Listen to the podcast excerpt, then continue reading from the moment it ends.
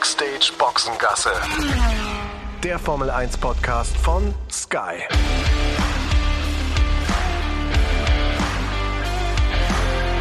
Mit Sascha Roos, Peter Hardenacke und Sandra Baumgartner.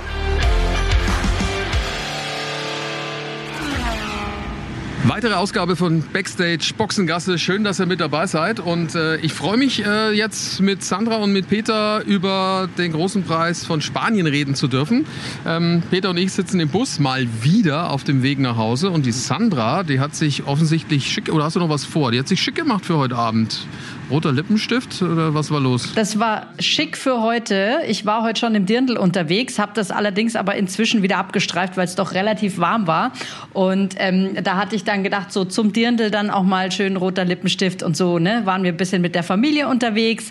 Da kann man sich ja auch mal ein bisschen rausputzen. Ne? Außerdem dachte ich mir, ihr putzt euch eh auch raus für den Rennsonntag, da kann ich das auch machen. Ja, wir sind also mit Sandra verbunden. Die ist in München zu Hause geblieben an diesem Wochenende, hat das Rennen ähm, dann auch äh, gemütlich verfolgt verfolgen können.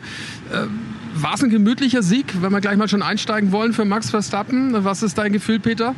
Ja, sehr gemütlicher Sieg, glaube ich. Ähm, also Sieg auf der Strecke ohne Probleme. Ich habe es jetzt nochmal gelesen, mehr oder weniger den, den Grand Slam, äh, was dieses Wochenende anbetrifft. Also in jeder Session, in jeder Einheit ist er vorne gewesen. Erste freie Training, zweite freie Training, dritte auch, Qualifying sowieso. Und beim Rennen müssen wir nicht drüber sprechen. Dazu noch die schnellste Runde.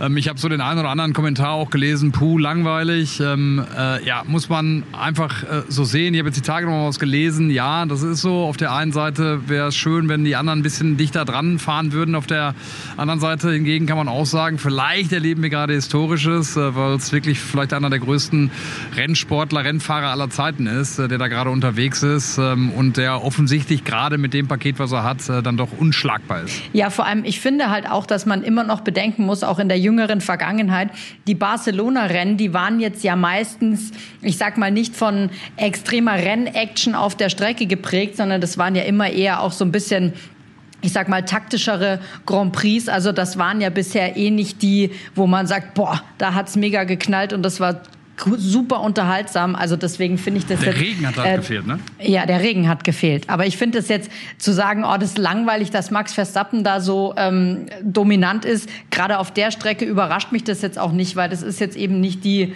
die äh, ne, alles so durcheinander würfelt. Ja, der Regen hat mir auch ein bisschen gefehlt. Habt ihr nicht richtig getanzt, ihr zwei vor Ort? Ja, der, der Zack, also der Zach Brown hätte äh, tanzen wollen. Der wollte, ne? Der wollte, hat aber nicht. Ja, irgendwie äh, hat es nicht gereicht. Also ich muss echt sagen, in der Vorberichterstattung haben wir immer wieder so mit einem Blick auch Richtung Himmel geschaut und da sah es echt mal eine Zeit lang richtig düster aus. Aber das ist alles leider in die falsche Richtung getrieben worden. Ähm, da hat es woanders geregnet, aber nicht, äh, nicht in Monmelo also äh, hier an der Strecke. Ja, schade. Aber wie gesagt, man muss es einfach konstatieren. Max Verstappen, das ist schon äh, großartig. Ähm, insgesamt, was finde ich ja noch mal viel mehr herauszustreichen ist, ist einfach, dass Mercedes wieder so da ist. Ne? Da haben wir mit, mit bangem Blick drauf geschaut, äh, seitdem die Upgrades da sind in Monaco, wo es äh, noch nicht so zur Geltung kam. Klar, weil es eine andere Strecke ist. Aber hier jetzt mit diesem Sonntag, das macht auch Mut, auch wenn man noch weit weg ist. Aber Toto Wolf, das habe ich auch äh, gemerkt. Der Blick geht Richtung Red Bull nach vorne. Da wird schon über den Abstand gesprochen, der noch da ist. Also äh, ja, das Imperium versucht zurückzuschlagen. Heute war, war ähm, ja, ein erster guter Fingerzeig dafür. Ich muss aber sagen, ich fand es total lustig auch, ne? Kaum sind sie dann jetzt quasi wieder in Barcelona mit so einem Paket, wo man sich denken kann, okay, möglicherweise funktioniert es und schon geht's dann in der Quali irgendwie los, dass die zwei Herrschaften sich da gegenseitig ins Gehege kommen, wo wir uns, glaube ich, alle an 2016 erinnert haben, ne? Als hier äh, Hamilton und Rosberg sich gegenseitig rausgeschossen haben. Also irgendwie mit Barcelona haben sie es so, die zwei Mercedes. Ja, haben wir dann auch gesagt, dass es äh, Fehlkommunikation war. Also der eine hat gedacht, der geht an die Box, der andere andere hat gedacht, er ist zu weit weg. Also auch vom Kommandostand kam da offensichtlich ja keine Warnung. Also ja, bisschen blöd dann ausgegangen, aber am Ende ist ja dann doch nichts Großes passiert. Aber es ist schon interessant zu sehen, dass der Mercedes jetzt in die richtige Richtung geht und beim Ferrari dauert es offensichtlich noch ein bisschen. Die waren ja hier auch mit neuen Teilen da. Und ähm, ja, das hat nicht so geklappt. Hinterradaufhängung neu, dann die Seitenkästen neu, Unterboden neu. Ähm, vielleicht, ich weiß nicht, wie ihr es seht, war es ein Vorteil von Mercedes zu sagen, hey, wir probieren das jetzt schon mal in Monaco mit den neuen Dingen, um sich so ein klein wenig schon mal drauf einzustellen auf das Neue. Jetzt ist man schon ein Rennen erfahrener als jetzt Ferrari. Ja, vielleicht auch unter anderem Grund. Bei Ferrari weiß man es ja irgendwie gerade nicht. Äh, ne, wenn man die letzten Monate und Jahre zurückschaut, ähm, immer ist irgendwie was am Auto oder bei den Fahrern. Also das ist schon echt schwer zu sagen, ob das dann vielleicht geholfen hätte oder eben auch nicht. Ne? Also gestern diese, diese Qualifying-Schlappe für, für Charles Leclerc wo irgendwas am Auto nicht gepasst hat, ne, wo sie nochmal alles umbauen mussten, startet der arme Kerl aus der Boxengasse. Ne, Carlos Sainz, der dann irgendwie auch ein bisschen verhungert, glaube ich, vor allen Dingen im zweiten Stint, da auf den gelben Reifen. Ne, das hatte der Leo Lackner, unser Analyst, ja auch nochmal rausgearbeitet. Also, ne, das irgendwie ist, ist nach wie vor der Wurm drin. Ich bin gespannt. Äh, der, der Fred Vasseur macht ja immer noch eine gute Miene dann auch zum Spiel. Ähm, wie lange das dauert, bis die Sachen da greifen und was da auch noch kommt. Ne? Weil am Ende auch ähm, das Thema Vertragsverlängerungen kam auf den Tisch hier. Ähm, also er äußert sich da noch nicht zu, sagt, das kommt zu einem späteren Zeitpunkt. Da ist auch noch immer viel, viel Dynamik auch drin. Also ich bleibe dabei. Die Information, die ich habe, ist, dass man mit Charlie Claire auch verlängern wird. Ähm, aber ich bin trotzdem mal gespannt. Ich finde, das ist nach wie vor einfach eine, eine italienische Wundertüte. Total. Und ich finde halt irgendwie, also ihr kennt ja inzwischen meine Meinung ähm, zu Ferrari, dass ich der Meinung bin, dass sie es halt immer irgendwie verbocken auf irgendeine Art und Weise. Aber gerade auch nach der Quali, dieses Ding mit Charles Leclerc, das war ja ein absolutes Desaster. Also da, da, da fehlen mir tatsächlich mal wieder die Worte und ich glaube halt klar, Fred Vasseur kann da jetzt im, im Moment noch auch irgendwie so die lustige Miene zum, zum Spiel machen, weil, sagen wir mal so, das ist ja alles nicht aus seinem Mist gewachsen. Ne? Das ist ja alles aus letztem Jahr, da war er noch nicht am Ruder, er ist jetzt noch nicht lange da, das braucht Zeit, aber ähm, ich glaube schon auch, dass der jetzt da auch irgendwann mal ähm, intern mehr durchgreifen wird, weil irgendwie muss man ja dieses äh, steigende Pferdchen auch mal wieder auf den Boden bringen und nach vorne bringen. Ne? Ja, das ist natürlich äh, schon eine Hoffnung, die bei Ferrari ja schon ein paar Sommer lang ähm, wert. Ne? Also wenn man ehrlich ist, also das einzige Jahr, in dem da ähm, Sebastian Vettel wirklich Chancen hatte, um den Titel mitzufahren, ist ja auch schon ein bisschen her. Und äh, ja, traurig eigentlich, das zu sehen. Das dauert halt wahrscheinlich seine Zeit, bis da diese ganzen Fehler ausgemerzt und ausgemistet sind. Deswegen setze ich als Verfolger Nummer eins jetzt auf Mercedes, weil wenn die die Witterung aufgenommen haben, das haben sie offensichtlich, ja. und die richtige Spur haben, dann ziehen sie das auch durch. Also das, das wird interessant. Nächstes Rennen ja Montreal, also Kanada, das ist dann schon wieder ein bisschen anders. Das äh, wird ja, was zeigen. Absolut. Und äh, ne, am Ende, ich glaube, manchmal entfernt sich der Erfolg, aber man äh, verlernt ihn auch nicht. Und bei Mercedes glaube ich das auch mit der Erfahrung, auch in diesem Team. Alles Leute, die auch zu diesen ganz glorreichen Zeiten dabei gewesen sind, äh, die noch nicht lange zurückliegen, glaube ich, dass da schon noch einiges geht. Ähm, also das, äh, das ist vielversprechend. Ja, auf jeden Fall. Was man auch festhalten muss, Sandra, ich meine, du warst ja auch schon ein paar Mal in Barcelona. Ähm, jetzt nicht nur die Tests, sondern natürlich auch bei den Rennwochenenden. So viel wie hier los jetzt war, also ich kann mich nicht daran erinnern, äh, dass in den letzten zehn Jahren so viel los war wie jetzt. Also ich war das erste Mal beim Formel-1-Rennen hier 2013, als äh, Alonso gewann. Da war schon auch einiges los. Und der letzte Ferrari-Sieg hier in, in, in, in äh, generell, ja genau, ähm, in Barcelona. Ähm, das war trotzdem für, für mich nicht so, wie es jetzt ist. Muss ich ganz ehrlich sagen. Also das war äh, jetzt deutlich mehr als damals. Ja, hundertprozentig. Ja, Sandra, sag. Äh, ich glaube aber, dass da im Prinzip jetzt halt auch nicht nur der Alonso so zieht, sondern schon auch der Carlos Sainz natürlich im Ferrari jetzt da ordentlich zieht. Die haben jetzt, die Spanier haben jetzt im Prinzip zwei absolute Lokalmatadoren, die ja auch eine lustige Geschichte haben, ne? Weil Carlos Sainz ist ja irgendwie immer so diesen, diesen Karriereweg von Fernando Alonso so nachgegangen. Also in ein paar Jahren fährt Carlos Sainz, wenn es danach geht, dann bei Aston Martin mit so einer Zwischenstation bei McLaren und so.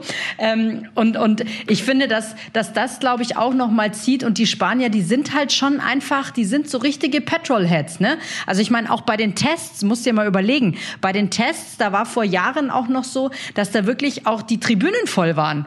So, wo du dir denkst, was machen die Leute hier? Das ist ja dann auch oftmals unter der Woche, wo du sagst, okay, da muss man eigentlich auch arbeiten. Aber da war echt eine Menge, Menge los immer. Insofern habe ich im Moment so ein bisschen das Gefühl, dass gerade so Alonso, der jetzt quasi wieder irgendwie möglicherweise um Siege mitkämpfen kann, total zieht und halt der Carlos auch.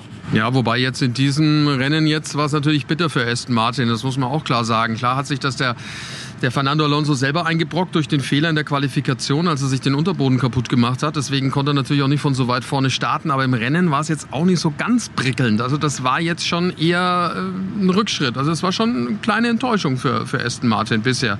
Ja, glaube ich auch. Ne? Diese Alonso-Mania, die wir ja auch festgestellt haben, ne? am äh, Donnerstag schon, als wir an der, an der Strecke waren, da waren ja schon so viele Alonso-Fans da mit äh, ihren äh, Fernando Alonso-Sprechchören, die sich das ganze Wochenende ja durchgezogen haben. Also äh, ja, die sind mit Sicherheit nicht auf ihre Kosten gekommen. Gestern schon, finde ich, ungewöhnlich. Ne? Auch diese zwei Fehlerchen, die er drin hatte, der Fernando Alonso, also am Samstag in Q1 und, und Q3, äh, da hat sich das schon so ein bisschen angedeutet. Im Rennen konnte er dann auch nicht so viel äh, gut machen, aber um noch einmal auch auf das anzu äh, oder äh, darauf zu reagieren, was du gerade gesagt hast, äh, Sascha. Ich meine auch, was die Gridphase anbetrifft, ne, äh, fand ich, dass es auch so unglaublich voll war. Das hatte ich so nicht erwartet. Ähm, ne, das äh, war jetzt weit davon entfernt wie äh, zum Beispiel in Monaco, wo es, äh, glaube ich, keine Steigerung äh, zu gibt von der, von der Vorwoche. Aber doch auch für Barcelona-Verhältnisse unglaublich viele Promis. Lag wahrscheinlich auch daran, dass das Ganze jetzt eine Woche später war. Ne? Die, die Fußballligen, die sind alle vorbei. Äh, die Cup-Wettbewerbe eigentlich auch in den wichtigen europäischen Ligen. Also wahnsinnig viele Fußballer, die hier gewesen sind. Ne? Mit Neymar, Mbappé, äh, Serge Nabri, Ayrton äh, Nabri. Ja, das, war ja, das war ja eine Nummer. Also, das war ja wirklich eine Nummer. Da hast du ihn aber auch überrascht. Oder gehst du da hin und sagst zu dem, also ich habe gehört.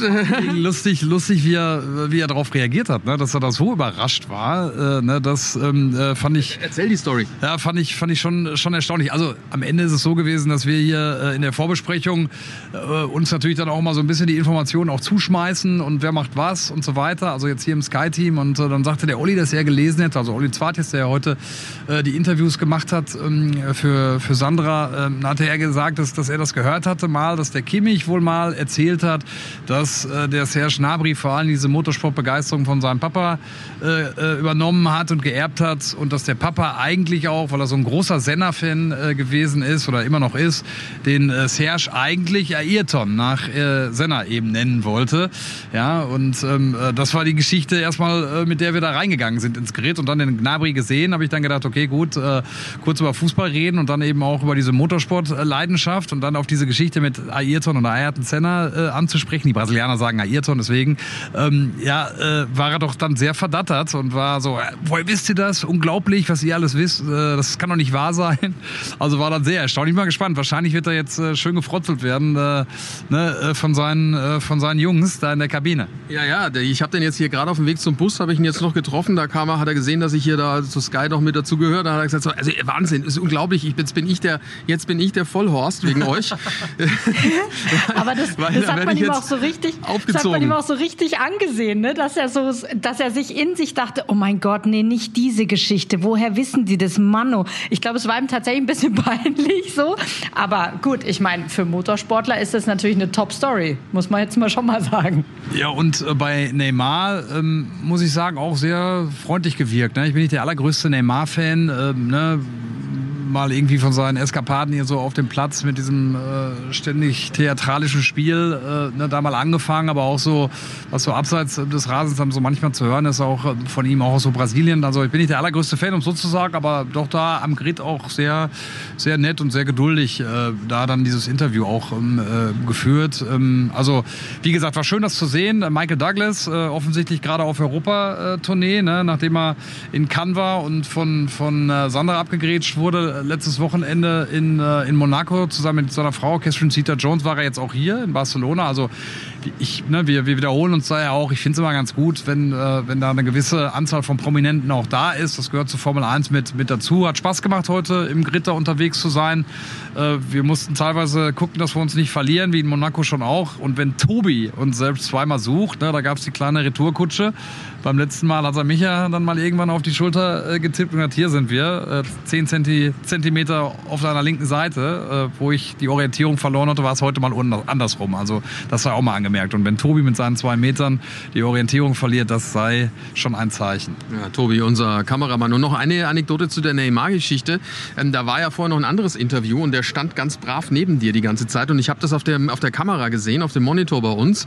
Und ich dachte mir so, oh, jetzt steht er da und der Peter steht daneben. Und ob dieser Superstar Neymar da jetzt so lange wartet, bis dann das andere Interview davor ähm, zu Ende Spannende ist, das sind ja dann, Peter, auch, und Sandra, du kennst das ja auch, diese Situationen, das sind ja dann schon auch mal so ein bisschen komische Momente, wo man dann weiß, ja, ah, das dauert noch, das Warten dauert noch. nicht und, gerne. Ja, und der nebendran, na, wie wirkt er da? Aber ich fand, der war echt relaxed. Ja, war sehr relaxed, sehr relaxed, sehr nett. Äh, tatsächlich ähm, ne, war Nico Hülkenberg, glaube ich, in dem Fall, den wir vorher gehört hatten, äh, hat, er, hat er mit Geduld genommen und äh, war entspannt. Also grundsätzlich sind äh, Südamerikaner eh ein bisschen entspannter auch. Da wusste ich es jetzt nicht ganz genau, ne, weil da auch viel los war und viel Geschiebe und Gedränge.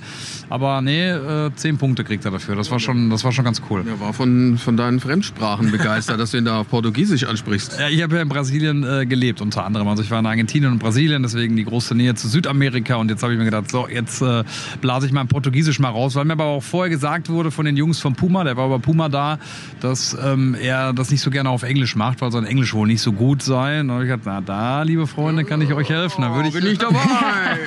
dann packe ich mein Portugiesisch doch mal aus.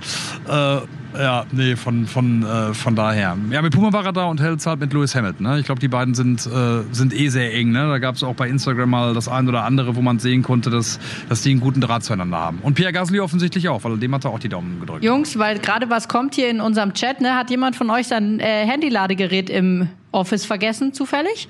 Ich nicht. Hm, Ich auch nicht. Nee. Also ich wäre Aber nett. erste, der erste Verdächtige. ne? Die üblichen Aber es ist, es ist nicht, es ist kein verknotetes Kabel, Peter. Das kann es nicht du gewesen sein. Nee, genau. Ja.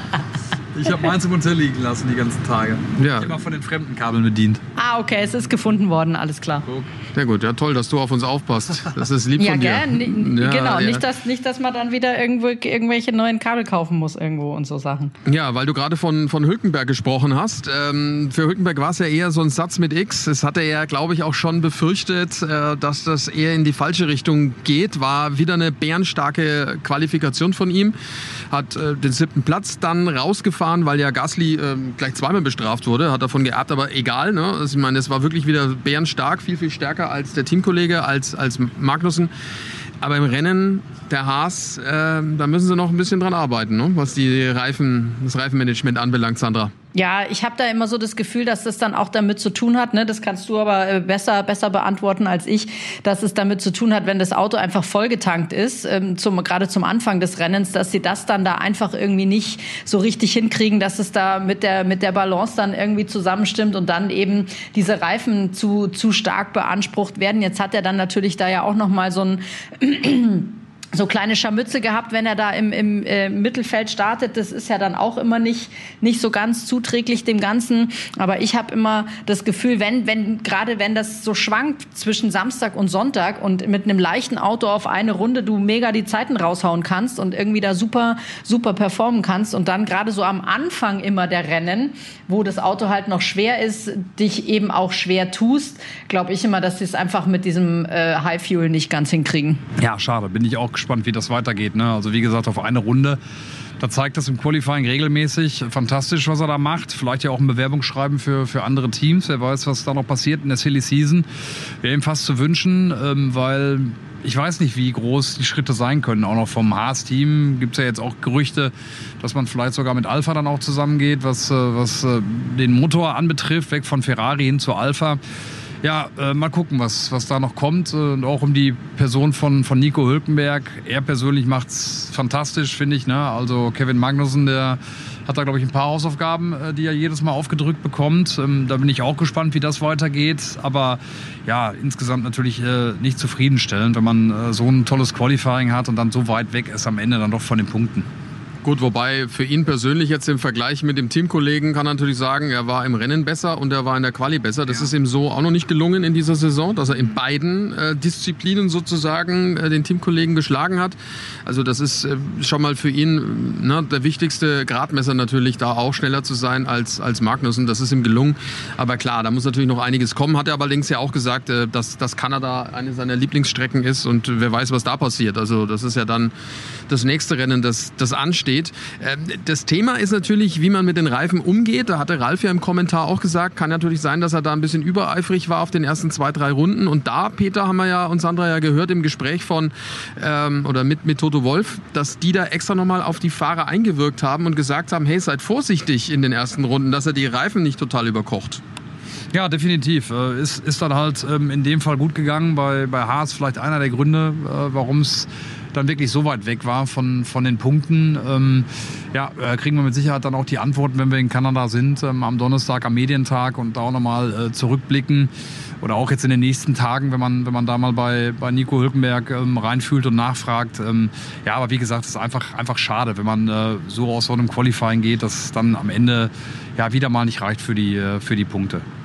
Wir gucken gleich auf Max Verstappen und Red Bull und äh, besprechen auch nochmal die Hausaufgaben, die vielleicht das ein oder andere Team noch zu machen hat. Erst das. Für alle Motorsportfans gibt es die Formel 1 natürlich auch im Stream auf Wow. Das ist der Streaming-Service von Sky. Da gibt es neben der Formel 1 natürlich auch die Formel 2 und die Formel 3 sowie alle 17 Rennen der IndyCar-Serie. Alles live und exklusiv im Stream. Checkt die Website wowtv.de slash f1. Den Link gibt's aber natürlich auch hier in den Show Notes. Mega, ihr könnt Wow auf zwei Geräten gleichzeitig streamen. Alles ohne Receiver auf dem Tablet, auf eurem Laptop, dem Smart TV und, und, und. Also, wowtv.de slash F1 und schon kann's losgehen. Ja, Max Verstappen, andere Liga, der ist in der Form seines Lebens wahrscheinlich, wenn man das sich so anguckt, wie er fährt, wie er dominiert, was er nebenbei noch alles so macht, wie er dann nochmal schnell eine Runde fährt, äh, wo dann am Kommandostand alle sagen, oh Gott, äh, was macht er denn jetzt? Hatte da auch nochmal ja die Warnung drauf, Sandra, du hast es ja mit Sicherheit auch mitbekommen, dass er da schon dreimal äh, außerhalb der, der Strecke war, also da hat er nochmal eine Strafe gedroht, was ihm am Ende auch egal gewesen wäre, weil der Vorsprung so groß ist. Also ich finde es schon Wahnsinn, was der da veranstaltet und macht. Also ich habe ja schon ähm, öfter mal gesagt, dass ähm, ich der Meinung bin, dass Max Verstappen ist gerade einfach so ein Jahrhunderttalent. Also äh, einen wie ihn, glaube ich, gibt es eigentlich nicht mehr wirklich so in der, in der nachkommenden Zeit auch. Also ich glaube, dass er wirklich echt so ein Jahrhunderttalent ist, dass er das jetzt gerade absolut auf die Straße bringt. Und es wirkt so spielerisch dann fährt er da seine Runden, okay, klar, dann nimmt er die Track Limits mit. Ähm, und wenn du ihm dann aber sagst, nee, pass mal bitte auf, äh, du darfst nicht noch einmal drüber, sonst kriegst du die Strafe, dann haut er in der nächsten Runde quasi die schnellste Rennrunde raus, ohne auf diese Track Limits äh, quasi ähm, drüber zu fahren. Und das finde ich dann so Sachen, das ist so, so wie als wäre das irgendwie das Leichteste vom Leichtesten, mit diesem Auto für ihn jetzt da irgendwie diese Zeiten hinzuknallen. Und ich finde es unfassbar beeindruckend. Ich glaube, dass die anderen langsam so ein bisschen Angst davor haben ähm, was da so noch kommt mit Max Verstappen und auch mit, äh, mit Red Bull. Ich finde es ich find's super, dem zuzuschauen, weil das einfach, ähm, wie Peter das ja auch eingangs schon gesagt hat, das ist, glaube ich, wieder mal so ein Moment, wo wir einfach so ein bisschen Zeitzeugen sind ja. von, von einem der wahrscheinlich äh, ganz Großen in diesem Sport. Und das ist doch herrlich, da dabei zu sein. Und was ich aber auch noch irgendwie bemerkenswert fand, ich weiß nicht, ob ihr das ähm, gesehen habt, Peter hat es wahrscheinlich nicht gesehen, äh, Sascha schon, als die da in diesem, in diesem diesem Ra Raum waren, wo es, äh, bevor es dann zur Siegerehrung geht, ne? Wie auf einmal aber auch Max Verstappen und Lewis Hamilton wieder miteinander umgehen schön miteinander scherzen und das jetzt nicht auf so eine aufgesetzte Art und Weise, weil wenn ich mich daran erinnere, wie das auch war nach dieser, nach dieser WM-Entscheidung, also dem, wo der Max dann den ersten Titel geholt hat, da haben die sich mit dem A-Punkt-Punkt nicht angeschaut, teilweise. Und jetzt ist da aber irgendwie wieder so eine, so eine, so eine kollegiale, respektvoller Umgang irgendwie da. Ja gut, wer aber natürlich so weit vorne ist, der kann natürlich auch gönnen können. dann ist das einfach natürlich. Aber da hast du recht, ist mir auch aufgefallen. Ich äh, wollte da auch noch dann drauf eingehen, aber dann ging es schon los mit der Siegerehrung. Äh, klar, also aus Sicht von Verstappen ist das jetzt momentan, glaube ich, die beste Phase überhaupt, weil er ist unantastbar, er kann quasi machen, was er will, gewinnt das ganze Ding, hat einen Teamkollegen, der sich offensichtlich auch ein bisschen überschätzt hat, weil äh, kaum hatte er das Wort WM in den Mund genommen. Äh, nach Baku äh, ging es aber mal schön äh, den Bach runter ne? für, für Sergio Perez. Und äh, ich meine, der hatte jetzt heute einen guten Tag, das muss man auch äh, ehrlicherweise sagen. Aber er hatte auch viele schlechte in der letzten Woche, inklusive Monaco. Ne? Auch das. Ja, aber das Positive ist dann echt festzuhalten. Ne? Also hat Helmut Marko ja auch nochmal gesagt, wenn er den Start nicht äh, verbockt hätte, dann hätte es sogar wirklich äh, in Richtung Podium gehen können, was er ja gestern auch nochmal gesagt hat. Nach Platz 11 äh, im Qualifying natürlich äh, überragend. Äh, das muss man auch sagen, aber klar, natürlich für den eigenen Anspruch, nämlich äh, in Richtung Weltmeisterschaft zu schielen, dann an so einem Wochenende auch einfach zu wenig, wenn man sieht, wie viel Max Verstappen aus diesem Auto rausholt. Ne? Und am Ende bleibt mir auch noch im Kopf irgendwie, äh, Max ja auch angesprochen worden darauf, äh, was so seine Hobbys sind und was er so macht, um äh, sich abzureagieren. Simulator fahren äh, zu Hause und auch das macht ja nicht wirklich Hoffnung, dass da mal irgendwie irgendwann eine Lücke ist, äh, wo die anderen reinstoßen können. Also das ist schon beeindruckend. Weil du gerade reinstoßen gesagt hast, wir hatten gestern in der Küche bei uns äh, eine kleine Unterhaltung. Anthony Davidson, der ähm, Sky UK-Kollege und ich und noch ein paar andere drumherum. Und da ging es darum, wie können wir denn den aufhalten? Was können wir denn machen? Oder überhaupt, was können die anderen denn machen, um den aufzuhalten? Und dann meinte einer spaßeshalber so, naja, vielleicht sollte der, der, der Checo Perez mexikanischen Voodoo auspacken, so eine kleine Max-Puppe und immer so ein bisschen in seinen Gasfuß reinpieksen.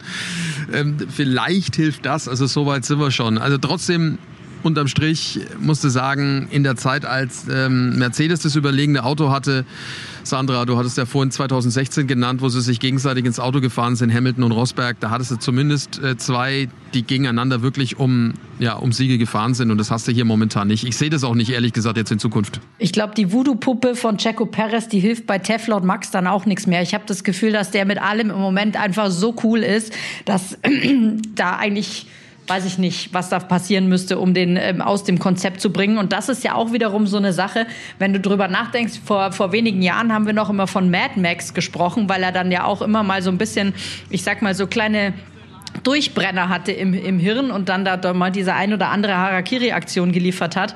Aber ähm, das hat der jetzt ja auch gar nicht mehr. Ne? Also der ist da auch echt vernünftig geworden und, ähm, und kriegt das einfach echt super auf die Straße.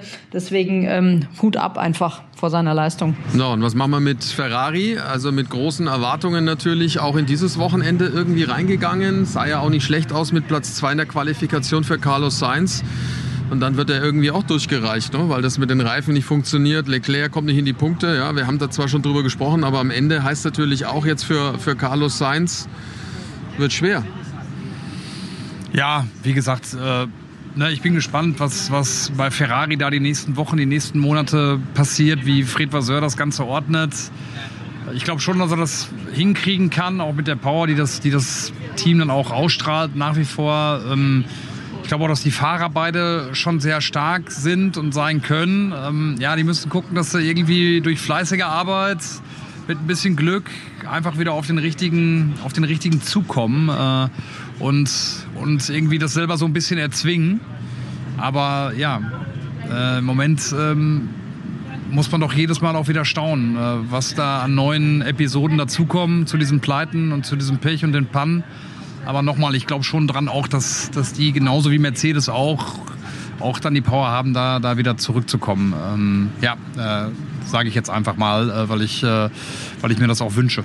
Ja, und Alpine, die hatten mit Ocon in Monaco einen auf dem Podium. Auch da habe ich eigentlich gedacht, dass da ein bisschen mehr gehen würde. Ähm, jetzt an diesem Wochenende in Barcelona. Gasly hat sich natürlich auch selber ein bisschen versaut mit seinen zwei äh, Strafen, die er sich da eingehandelt hat. Wobei lag eher wahrscheinlich am Renningenieur, der nicht gewarnt hat in der Qualifikation.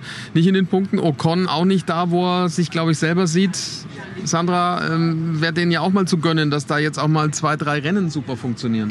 Ja, ich habe halt auch gedacht, dass jetzt nach, ähm, nach Monaco so ein bisschen ich sag mal, so ein bisschen der Knoten da auch geplatzt ist und dann vielleicht auch da wieder ein bisschen Ruhe einkehrt, weil Laurent Rossi, der, der Chef des Teams, ja auch davor schon äh, das Team öffentlich ziemlich hart angezählt hat. Und wenn sowas passiert, dann weißt du ja auch, was quasi hinter den Kulissen ähm, Phase ist, dass es da fast noch ein bisschen schlimmer zugeht. Und ich hatte so ein bisschen den Eindruck, ja, vielleicht mit diesem Monaco-Erfolg wird es ein bisschen ruhiger, glaube ich jetzt aber ehrlich gesagt nicht, weil sie, glaube ich, jetzt einfach wieder ich sag mal, auf dem Boden der Tatsachen da angekommen sind, was, was das angeht. Und ich denke immer daran, und das habe ich sowohl gedacht jetzt bei, äh, bei Red Bull, bei Mercedes, auch bei, ähm, bei Alpine, wenn du jetzt dran denkst, dass ja Barcelona immer so eine Gradmesserstrecke ist, ne? wo du sagst, wenn du in Barcelona schnell bist, bist du überall ähm, im Rennkalender schnell. Und wenn du da Probleme hast, dann wirst du auch überall irgendwo Probleme haben. Und da frage ich mich halt jetzt wirklich, ob sich das bei, bei Alpine dann jetzt eben auch so weiter durch durchzieht, dass sie einfach, ich sage jetzt mal, den, den, den ganz wichtigen Sprung, den sie auch gerne machen wollen, in das engste Verfolgerfeld ähm, einfach nicht schaffen und das einfach weiterhin so eine, ich sag mal, etwas schwierige Saison bleibt bei ihnen. Interessant natürlich auch McLaren, ne? die hatten auch Pech, ähm, hatten auch einen super starken Qualifying Samstag. Ähm, ne? Ärgerlich äh, verlaufen das Rennen für Lennon Norris direkt im, äh, im Eimer gewesen.